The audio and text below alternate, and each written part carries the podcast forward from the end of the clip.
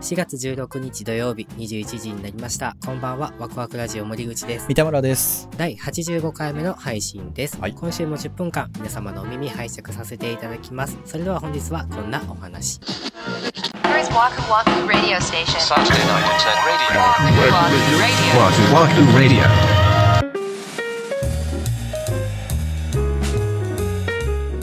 公式ホームページにお便りをいただいたので、ご紹介してテーマとさせていただこうかなと思っております。はい。えー、わくらじネーム、しんごさん。男性の方からいただきました。いつもありがとうございまありすが。とうございます。森口さん、三田村さん、こんばんは、しんごです。以前、うどんについてのメールを取り上げていただいた時に、森口さんが紹介してくれていたうどん屋、うどん九太郎に行ってまいりました。お懐かしいお話。だね。メンソールっていう回ですね。あったな。はい、ございました。はい。えー美味しかったし、お店の人も愛想良かったし、うん何よりいろんな種類の天ぷらが100円均一っていうのが嬉しかったです。すげそ。うなんですよ。良いお店を紹介していただきありがとうございました。いいえ。ところで、讃岐うどんが好きと言いながら、私自身は香川県でうどんを食べたことがないのです。死ぬまでに本場の讃岐うどんを香川で食べてみたいというのが今の一つの夢ですうね。んお二人には本場で食べてみたいものや本場で食べて良かったものいまいちだったものなどはありますかそれではまた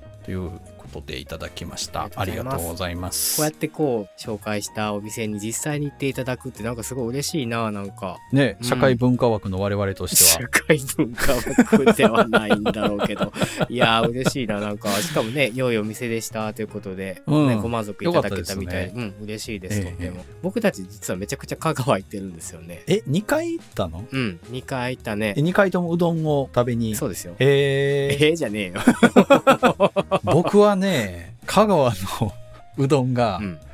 僕はですよ、はいあのそんなにでしたねええ嘘なんででこれは これはねだかうんらちょっと語弊があるかうらんちょっと説明させてほしいんだはけい、ど、はい、どうぞ香川のうどんが良くないとかそういう話じゃなくて、はい俺が多分うどんを食べ慣れてないんですようどんを食べ慣れていないその比較できるほどああだって俺がうどんを食べる機会って、んほんまにあのスーパーに売ってる茹で麺みたいな、はいはい、あの安いやつねそうそうそうそうそうで自分でなんかかけうどんとかにして食べるか、なんとか製麺所製麺所あー亀亀亀つるつる かめなんだっけなんだっけかめかめ丸亀丸亀製麺丸亀そうそうそうそう、丸亀製うんうん麺しかないんですよ、なるほどほぼだから俺のうどんの世界がそれなわけよなるほどだからその本場の香川のあの讃岐うどんうがんすごい素晴らしいものだったとして、うん、普段食べてるやつよりもいい気がするけどどの程度みたいなのが分かんないんだよねああえー、難しいなもうねベロが多分丸亀製麺にもうチューニングされてんのよそれを美味しいと思うようにああそうはいはいはいはいわかるはいうんわかる だから食べた時に「え丸亀製麺と違う」ってなんで まずそれはああもうデフォがもうそこでガチッとなっちゃってるんだねそうやねんそうやねんそうやそれなが美味しいうどんですよって自分の中で多分なっちゃってるから、うん何でもかんでもうん誰連れてっても本場のもん食わしゃうまいっていうわけじゃないんだなと思ったんですよ僕は。ええー、そうなんだ僕はすごい感動したけどな香川の段違いでしたかいや全然違うわと思って多分僕はすごく腰が強くて硬い麺が好きっていうのがあるのね、わかるわかる、うだんからそれドンピシャなわけよ香川のうどんっていうのはなんかだからある程度コシがあるうん麺だったら一緒じゃない、ええ もうこれだいぶ敵に回してるないやーいやーいやいやいやいやだからね食わす価値がないんだよ僕はあーでもそうかもいやでも三田村さんだってさわざわざね遠く信州まで行った時そばを食べにねう、うんんその時もなんか同じようなこと言ってたもんねそうやね自己坊さんとか行ってね、うんうんうんそうそうそうとわりを食べたんかなそうだ確かねうんもうほんまにほんまに言って悪いんですけど、ん俺はセブンイレブンに売ってるそばの方が好き。ああ、まあそうなるんだろう ね。あそれーはだから、その、連れてった方ががっかりだよいやね。いや、ほんまに よ。逆に聞きたいところはない。本場うん。ラーメン食べたいなえー、ラーメンも同じこと言いそうやけど な。 Waku Waku Radio.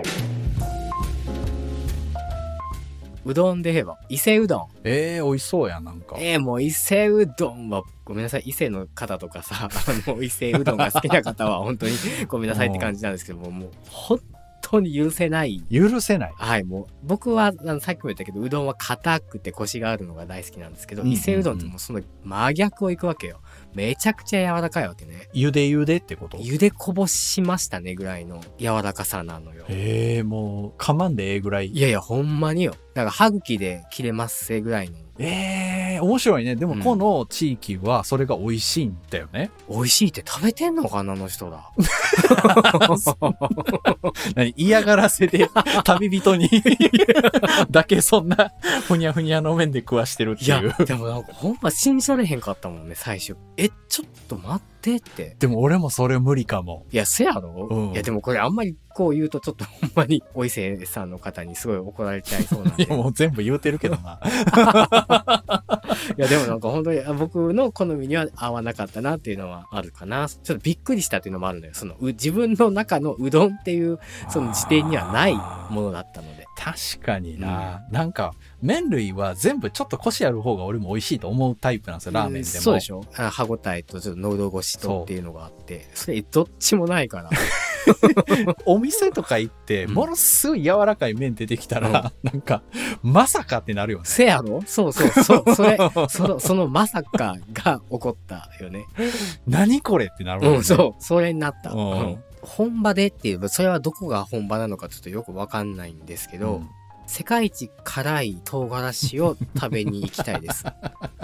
世界な日本じゃなくて日本はうんもういいです。なんかかじりたいってこと、うん、かじってみ唐辛たい。子をうん、かじってみたいね。唐辛子畑に行ってもいで食いたいってこと現地の人がこれはやべえぞみたいなやつを勧めてもら って、かじってみたい。 あー本場でまあ確かに唐辛子ってなったら本場がありそうやな、うん。とっても辛いものが好きなので、そうやなうん。それはさ、うん痛みがあんの舌とかにああ、痛みはあるで辛みは感じるの感じない。それダメ じゃんだって辛みを感じないんだったら痛みだけでしょ舌にくるそう、最近ちょっとよく分かってなくて、その痛みが辛みなのかな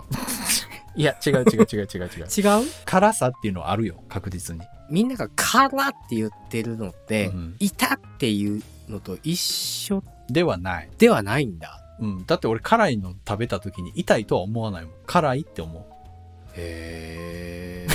ええじゃねえんだよ な Saturday Night Internet Radio. Waku Waku Radio.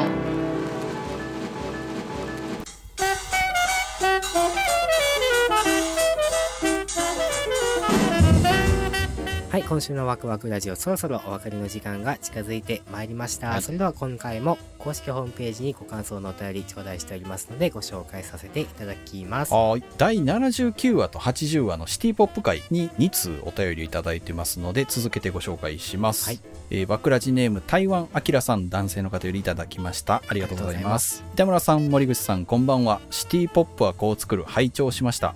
ユーロビートに引き続きまたもや神ありが回とうございます。ワクラジが正真正銘の音楽番組でもあることが証明されました ね、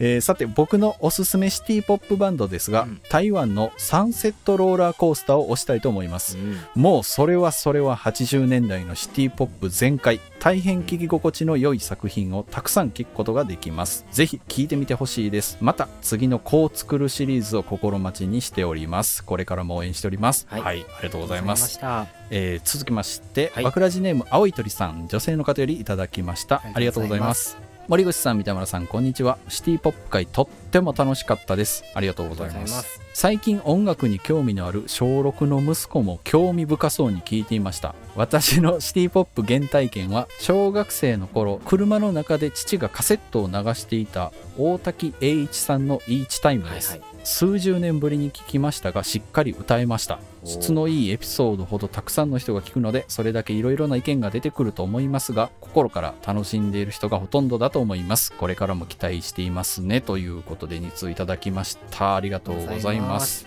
このシティポップ界うんにたくさんのご反響をいただいて、みたいね本当に嬉しいですね。台湾アキラさんのおすすめされうたんサンセットローラーコースターを僕も聞いたんですけど、うんうんはいゆったりした感じの。あそうですねでもなんか本当にあの80年代のうん k p o p やってたバンドがなんかそのままもう現代にやってきてっていうようなイメージそのままだったなっていうのは、うんすげえかっこいいんでてか皆さんその楽器が上手なんですよめちゃくちゃうまいのよ テクイのよそうやね。うんなんかチルな感じでしたね。ぜひ皆さんもね聞いていただきたいで、大滝栄一さんのイーチタイムも、もうこれ知らなくて、ええいや、そうえーって言うほ嘘ど、やろ同い年じゃないですか。だってこのアルバム僕らと。84年のリリースらしいんいで。やまあそうやけど、うん日本人みんな知ってる よそん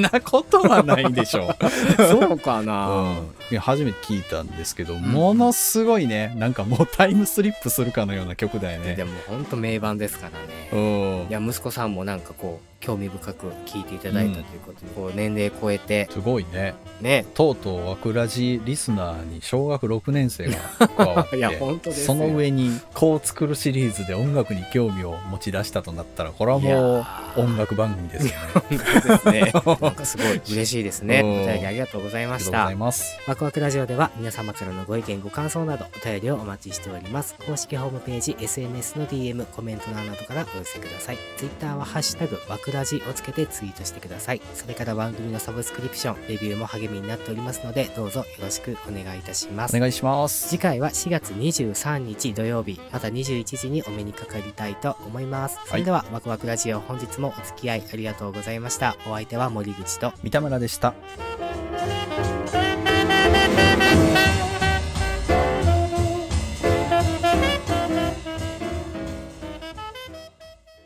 ちょ、もう一回香川行きたいな、それやったら。いやええわもうええわ 今なら正しいジャッジをできる可能性ある。いやどうかな